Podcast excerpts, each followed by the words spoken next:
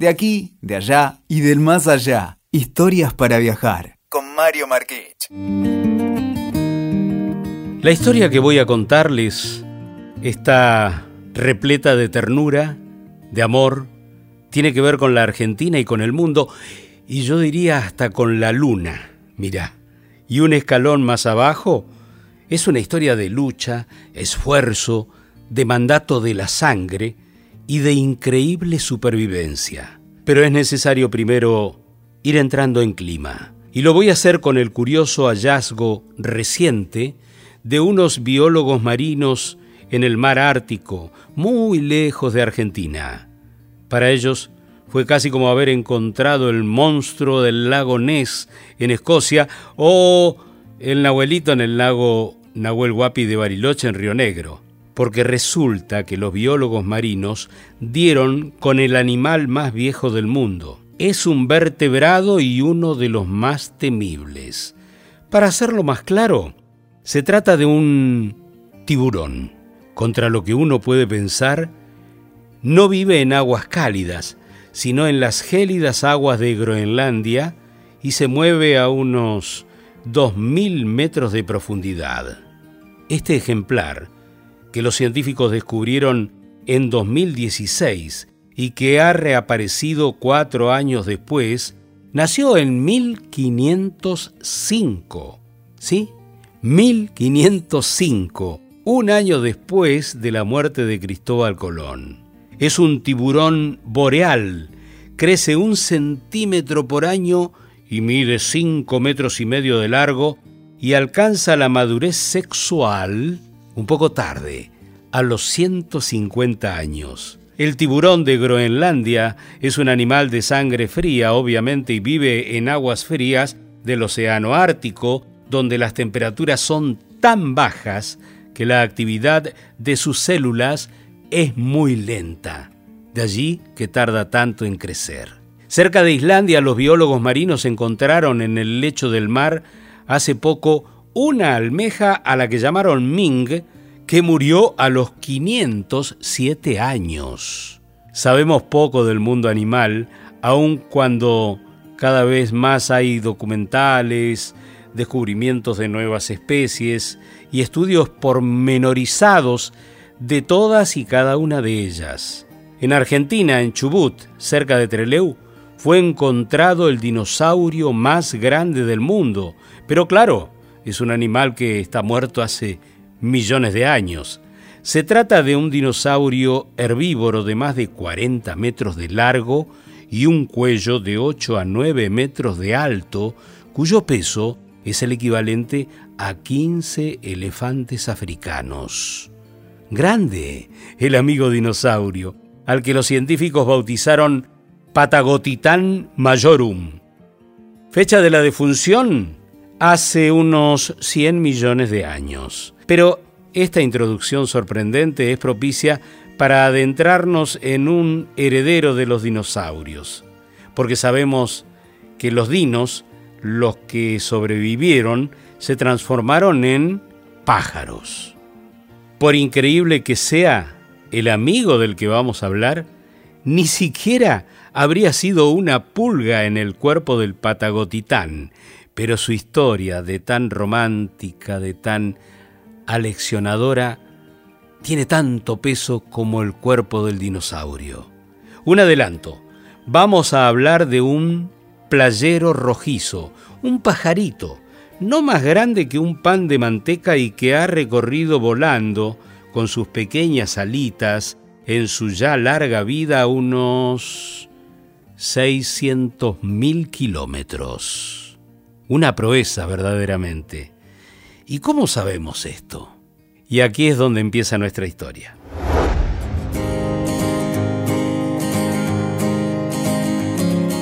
Miren, a mediados de mayo de 2013 recibí un mail de la bióloga Patricia González desde San Antonio Oeste y que me decía, hola Mario, tengo una buena noticia.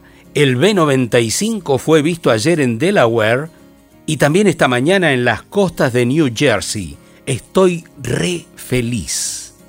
La noticia me puso contento a mí porque Ella me había contado en la primavera anterior la historia de su amor por un pequeño pajarito con ese curioso nombre, un nombre tipo matrícula, que pasa su vida volando y allí me había planteado sus dudas de que no sabía si todavía estaba vivo.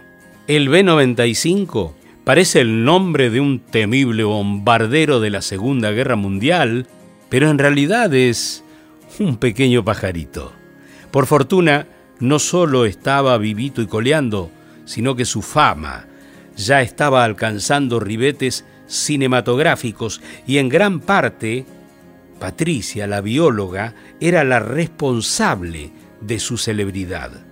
Esa primavera de la que estoy hablando, yo apenas tenía un hilo de información sobre el B95 porque estaba trabajando en Carmen de Patagones y Viedma y leí unas líneas en el diario local, pero eso fue suficiente para abrirme el apetito de la curiosidad y entonces decidí ir a verla. Pocos caminos en la Argentina tan salvajes como el que corre entre Viedma y San Antonio Oeste. En casi 200 kilómetros de ripio, viento y frío, hay una hermosa desolación de acantilados y trampas de arena frente a la presencia misteriosa del mar. Es lo que yo llamo una ruta escénica, que arranca en Viedma, ciudad que alguna vez pudo haber sido la capital federal de la Argentina. De hecho, el presidente de la transición democrática, Raúl Alfonsín, anunció su decisión una mañana soleada de abril de 1986 desde los balcones de la gobernación, pero la idea no pasó de los planos y papeles burocráticos. Esa ruta que después bordea ensenadas, bahías, caletas de singular belleza, resguardos protegidos de los vientos y la furia del mar, como Bahía Creek, Caleta de los Loros, allí donde abundan los relatos de submarinos furtivos y de supuestos desembarcos de jerarcas nazis y tesoros al finalizar la Segunda Guerra Mundial. Y finalmente, muy cerca de San Antonio Oeste, está el balneario de las Grutas, que tiene las aguas más cálidas de toda la costa argentina. Pero no porque estén influenciadas por la corriente cálida de Brasil, como algunos dicen y otros creen, sino porque hay una gran amplitud de mareas, de modo que cuando el agua empieza a subir, el fondo ha estado expuesto durante horas a los rayos implacables del sol, lo que entibia considerablemente las aguas.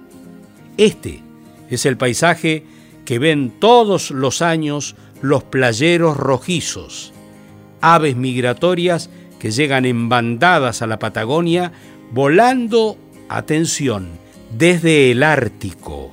Un amigo me contó algo sobre este maratónico viaje y eso fue lo que determinó que vaya a ver a la bióloga Patricia González al Centro de Interpretación de la Naturaleza y Observatorio de Aves de las Grutas. Y ella me narró emocionada la asombrosa historia de uno de esos viajeros, la del B-95, un pajarito que tiene el apabullante nombre de un avión bombardero, pero que es absolutamente inofensivo y encantador, y que va en camino de convertirse en el pájaro más famoso de la historia. Patricia me dijo, el B-95 es un ave, del tamaño de un zorzal, con la diferencia que tiene muchos amigos, que viaja en bandadas enormes de miles de individuos desde Tierra del Fuego hasta el Ártico, en el norte de Canadá. En su vida ha viajado tanto que se estima que fue de la Tierra a la Luna y volvió.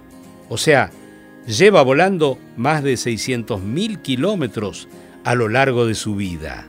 ¿Y por qué sabemos esto? Porque Patricia lo anilló el 20 de febrero de 1995 en las costas de la bahía de San Sebastián, en Tierra del Fuego, cuando calcula que el ave tenía unos tres años de vida. Me dijo Patricia, es un rojizo playero, aves que pasan el verano austral en la zona de Río Grande, Tierra del Fuego, y en el 95 hicimos una campaña con anillado con una red disparada con cañones. Durante la marea alta, las aves se reúnen para descansar en la costa y si se paran delante de la red, la disparamos y así podemos capturarlos para estudiarlos. Aquel día, nunca lo va a olvidar, le puso una banderilla anaranjada en la parte de arriba de la patita izquierda, un anillo amarillo abajo y un anillo negro en la patita derecha también abajo. Me dice Patricia, el pajarito temblaba, pero en ese momento él fue solo uno de los 460 playeros rojizos anillados y estaba, por supuesto, muy lejos de la fama. A mí se me ocurrió pensar al principio que el método de tirarle la red y todo eso era demasiado invasivo, pero Patricia me tranquilizó. Ni lo sienten, dice. No pesan nada, ni van ajustados los anillos, nada de eso. Es como una alianza en la mano de un hombre o de una mujer. Después de unos días uno ya se acostumbra a llevarla. Todo para identificarlo y poder hacerle un seguimiento. La idea era que desde Tierra del Fuego hasta Alaska, todos los colegas biólogos de Patricia pudieran reconocerlo en sus escalas, seguirlo y registrar sus costumbres, su peso, sus medidas porque el B95, como los otros playeros, siempre repiten las escalas. Patricia y sus colegas querían hacer una especie de libro de bitácora del B95. La bióloga tuvo la suerte de recapturarlo en la misma playa de Tierra del Fuego el 17 de noviembre de 2001, o sea, unos seis años después. Allí le cambió la banderilla por otra que dice B95 y después lo volvió a observar el 27 de noviembre de 2003 y el 8 de noviembre de 2007. Y según me contó ella, el pajarito perdió el anillo amarillo en 1995, ya el primer año, y la propia Patricia le colocó el anillo anaranjado que tiene actualmente y que le da una combinación de colores individual que se suma a la banderilla para su identificación. El color naranja, por ejemplo, indica que fue anillado en Argentina. Y me dijo Patricia, lo medimos al pajarito. Tiene unos 24 centímetros de largo y pesa unos 100 gramos cuando está flaco y unos 200 cuando está gordito. Pesa tanto como un pan de manteca. El playero rojizo, cuyo nombre científico es Calidris canutus rufa, ha sufrido tantas declinaciones que los biólogos estiman que en general cada uno de ellos no debe superar los siete años de expectativas de vida. Pero el héroe de nuestra historia resulta que parece que tiene un dios aparte, o en todo caso, será la fuerza que Patricia le transmite a la distancia, porque para ella el pájaro ha sido como un compañero al que lo une una conexión muy pero muy fuerte. Me dice Patricia, el B95, mirá, Mario es un ave mágica.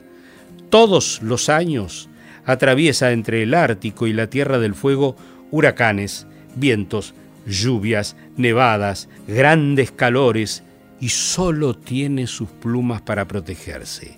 Puede volar entre seis y ocho días sin bajar a la tierra, sin alimentarse y sin tomar agua y sin dormir, o por lo menos sin el sueño tal como lo conocemos nosotros. Eso todavía no se sabe cómo lo hace. O sea, duerme mientras vuela. ¿Cómo puede ser? O sea que nuestro protagonista, además, vuela 32.000 kilómetros por año. ¿Y qué hace el B-95? Vuela casi todo el año. Sus escalas duran un par de semanas en cada playa en la que baja a descansar y alimentarse a lo largo de las tres Américas. Dice Patricia, la población de estas aves perdió mucho de sus ejemplares sobre todo en el año 2000, donde la población de 40.000 playeros se redujo a menos de la mitad súbitamente, por problemas ambientales básicamente. Por eso, B95 es también un sobreviviente, tanto que por lo menos ha cumplido 20 años y sigue adelante. Simplemente esto equivale a un ser humano que llega, escuchen esto, a los 100 años de edad. El B95, por lo tanto, atraviesa a vuelo de pájaro, nunca queda mejor la expresión, tundras, campos helados, montañas, selvas tropicales, tifones en el mar Caribe, la selva interminable del Amazonas, el monte subtropical del Chaco paraguayo, la llanura pampeana, el inmenso desierto de la Patagonia y las frías y ventosas playas de Tierra del Fuego.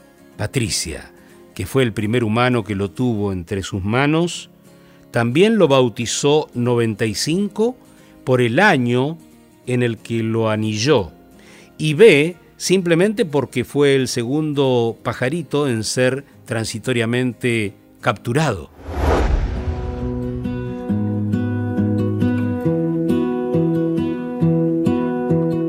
B95 entonces ha sido visto varias veces a lo largo de estos años en la Delaware Bay de Estados Unidos, que es la última escala antes del Ártico en su migración al norte.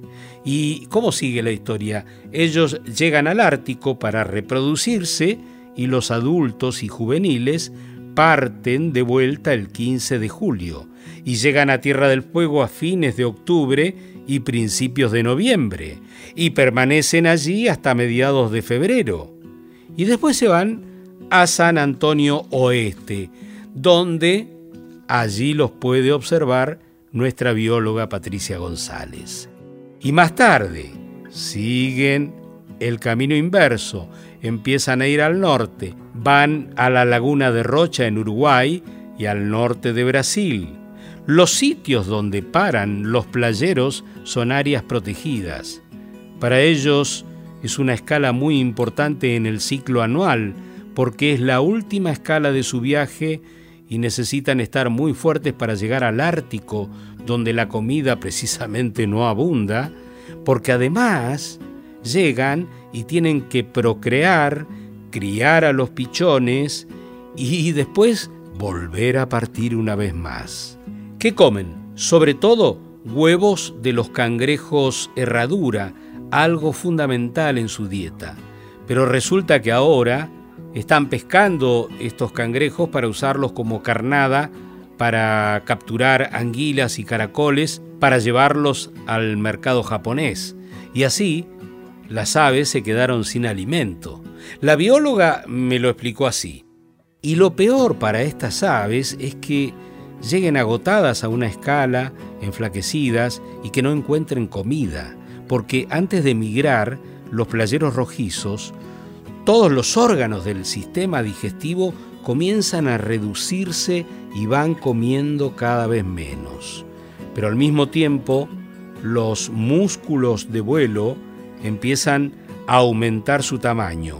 Es verdaderamente una maravilla de la naturaleza. Estas aves descansan y se alimentan en las playas y les aumenta el tamaño de los músculos del vuelo, del pecho especialmente. Además, acumulan reservas de grasa y proteínas en esos músculos que son los que les sirven para llegar al Ártico. Y además, les sobra, porque cuando llegan allá, la nieve todavía no se derritió y no hay para comer por un tiempo. Por eso, ha habido una gran declinación de los playeros y muchas aves lamentablemente han muerto ha superado los peligros que le depara cada una de sus extenuantes travesías. Primero, el del hombre, que modifica los lugares donde el pájaro se alimenta y descansa, pero además ha prevalecido sobre tormentas, huracanes, frío glacial y temperaturas ardientes, y, vaya milagro, ha esquivado con éxito las aves predadoras como águilas y halcones. El B-95 año tras año surca cielos cada vez más tempestuosos para llegar a lugares con recursos cada vez más escasos.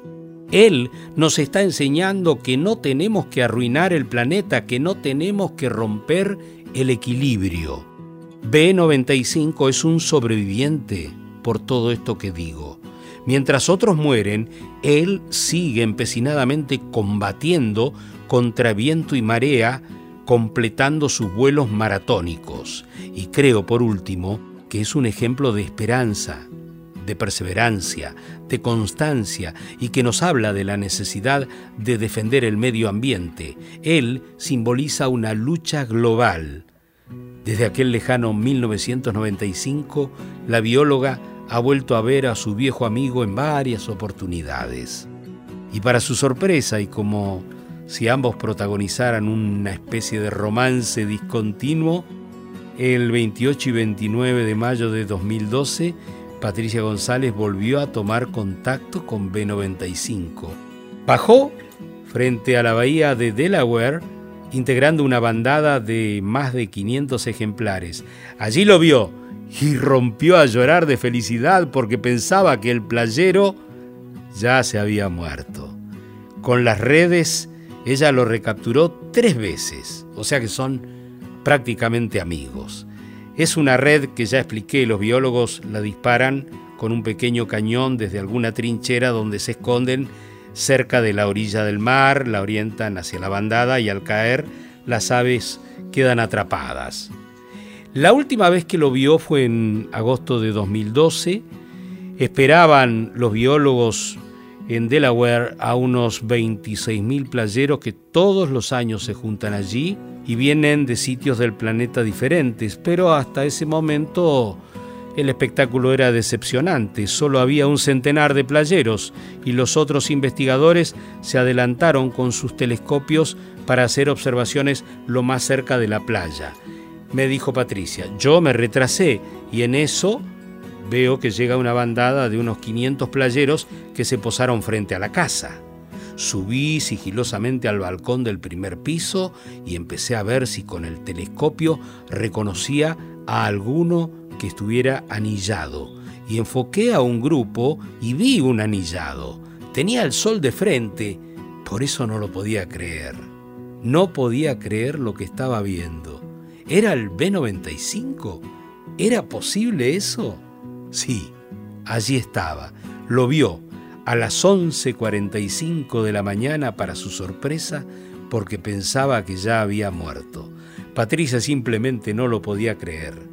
La última vez que lo había visto en Río Grande había sido hacía ya muchos años y ella pensaba que ya no migraba más, que con seguridad debería estar muerto. Y me contó, pero empecé a seguirlo mientras caminaba por la playa comiendo cangrejos y lo enfoqué y lo pude confirmar. Era el B95. Entonces me dije que tenía que obrar rápido, sacarle una foto para compartirla con toda la gente que admira esta ave. Entonces apoyé mi camarita muy chiquita que llevo siempre en el telescopio y gatillé. Saqué como 10 fotos. En 6 el B95 no estaba, pero en las otras se podía verlo con su anillo. Así pude dar la buena noticia. El B-95 estaba vivo y seguía migrando. Mientras hacía esto, el corazón se me salía del pecho, emoción y estrés a la vez. Esta ave es un símbolo para mucha gente, Mario. Y sí, B-95 se convirtió en un símbolo, tanto que el escritor conservacionista norteamericano Phil Hughes acaba de publicar un libro sobre la vida de B95, inspirado en su historia conmovedora. El pájaro ha superado la gran mortandad de playeros rojizos que se produjo en este nuevo siglo, producto del impacto ambiental, de las actividades humanas sobre los sitios que ellos utilizan como escalas de sus enormes, larguísimos vuelos. Me cuenta Patricia. Podría haberse interesado en la vida de cualquier otro animal o persona, pero a Phil le gustó la historia del B-95. Ah, el libro se llama Moonbird, el ave de la luna, porque mucha gente empezó a llamarlo así, el ave de la luna, por la distancia que recorrió con sus vuelos. Una razón fundamental apoya el interés del escritor y conservacionista. Hace dos décadas había una población de playeros rojizos estimada en 150.000 ejemplares, en 2010 quedaban menos de 30.000. Y B95 es como algo aleccionador, digamos, es un pájaro de enorme determinación y una misteriosa combinación de fuerza y delicadeza. Mientras otros mueren, él sigue combatiendo contra viento y marea, completando sus vuelos. Los playeros rojizos están sucumbiendo por los estropicios que causan los disturbios humanos con sus camionetas, motos y otros vehículos que usan en las playas.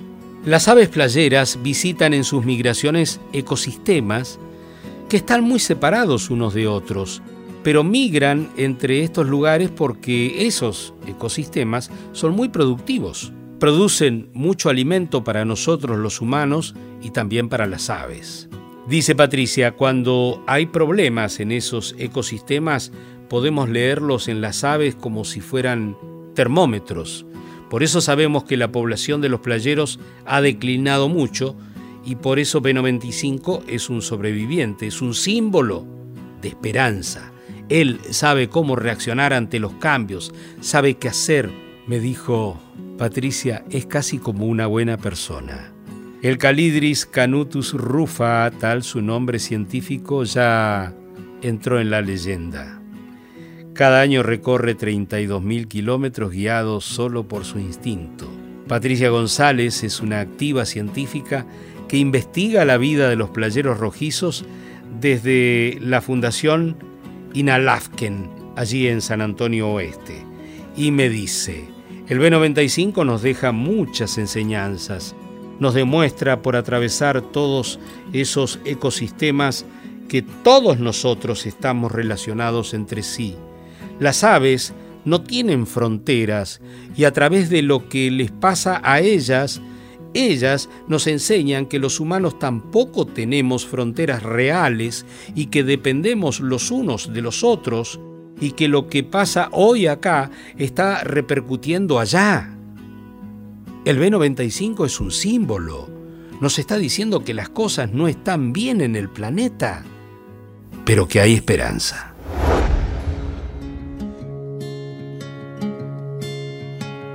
El estrés que causan las motos y cuatriciclos en las playas les impide a los pajaritos desarrollar plenamente la necesidad alimentaria.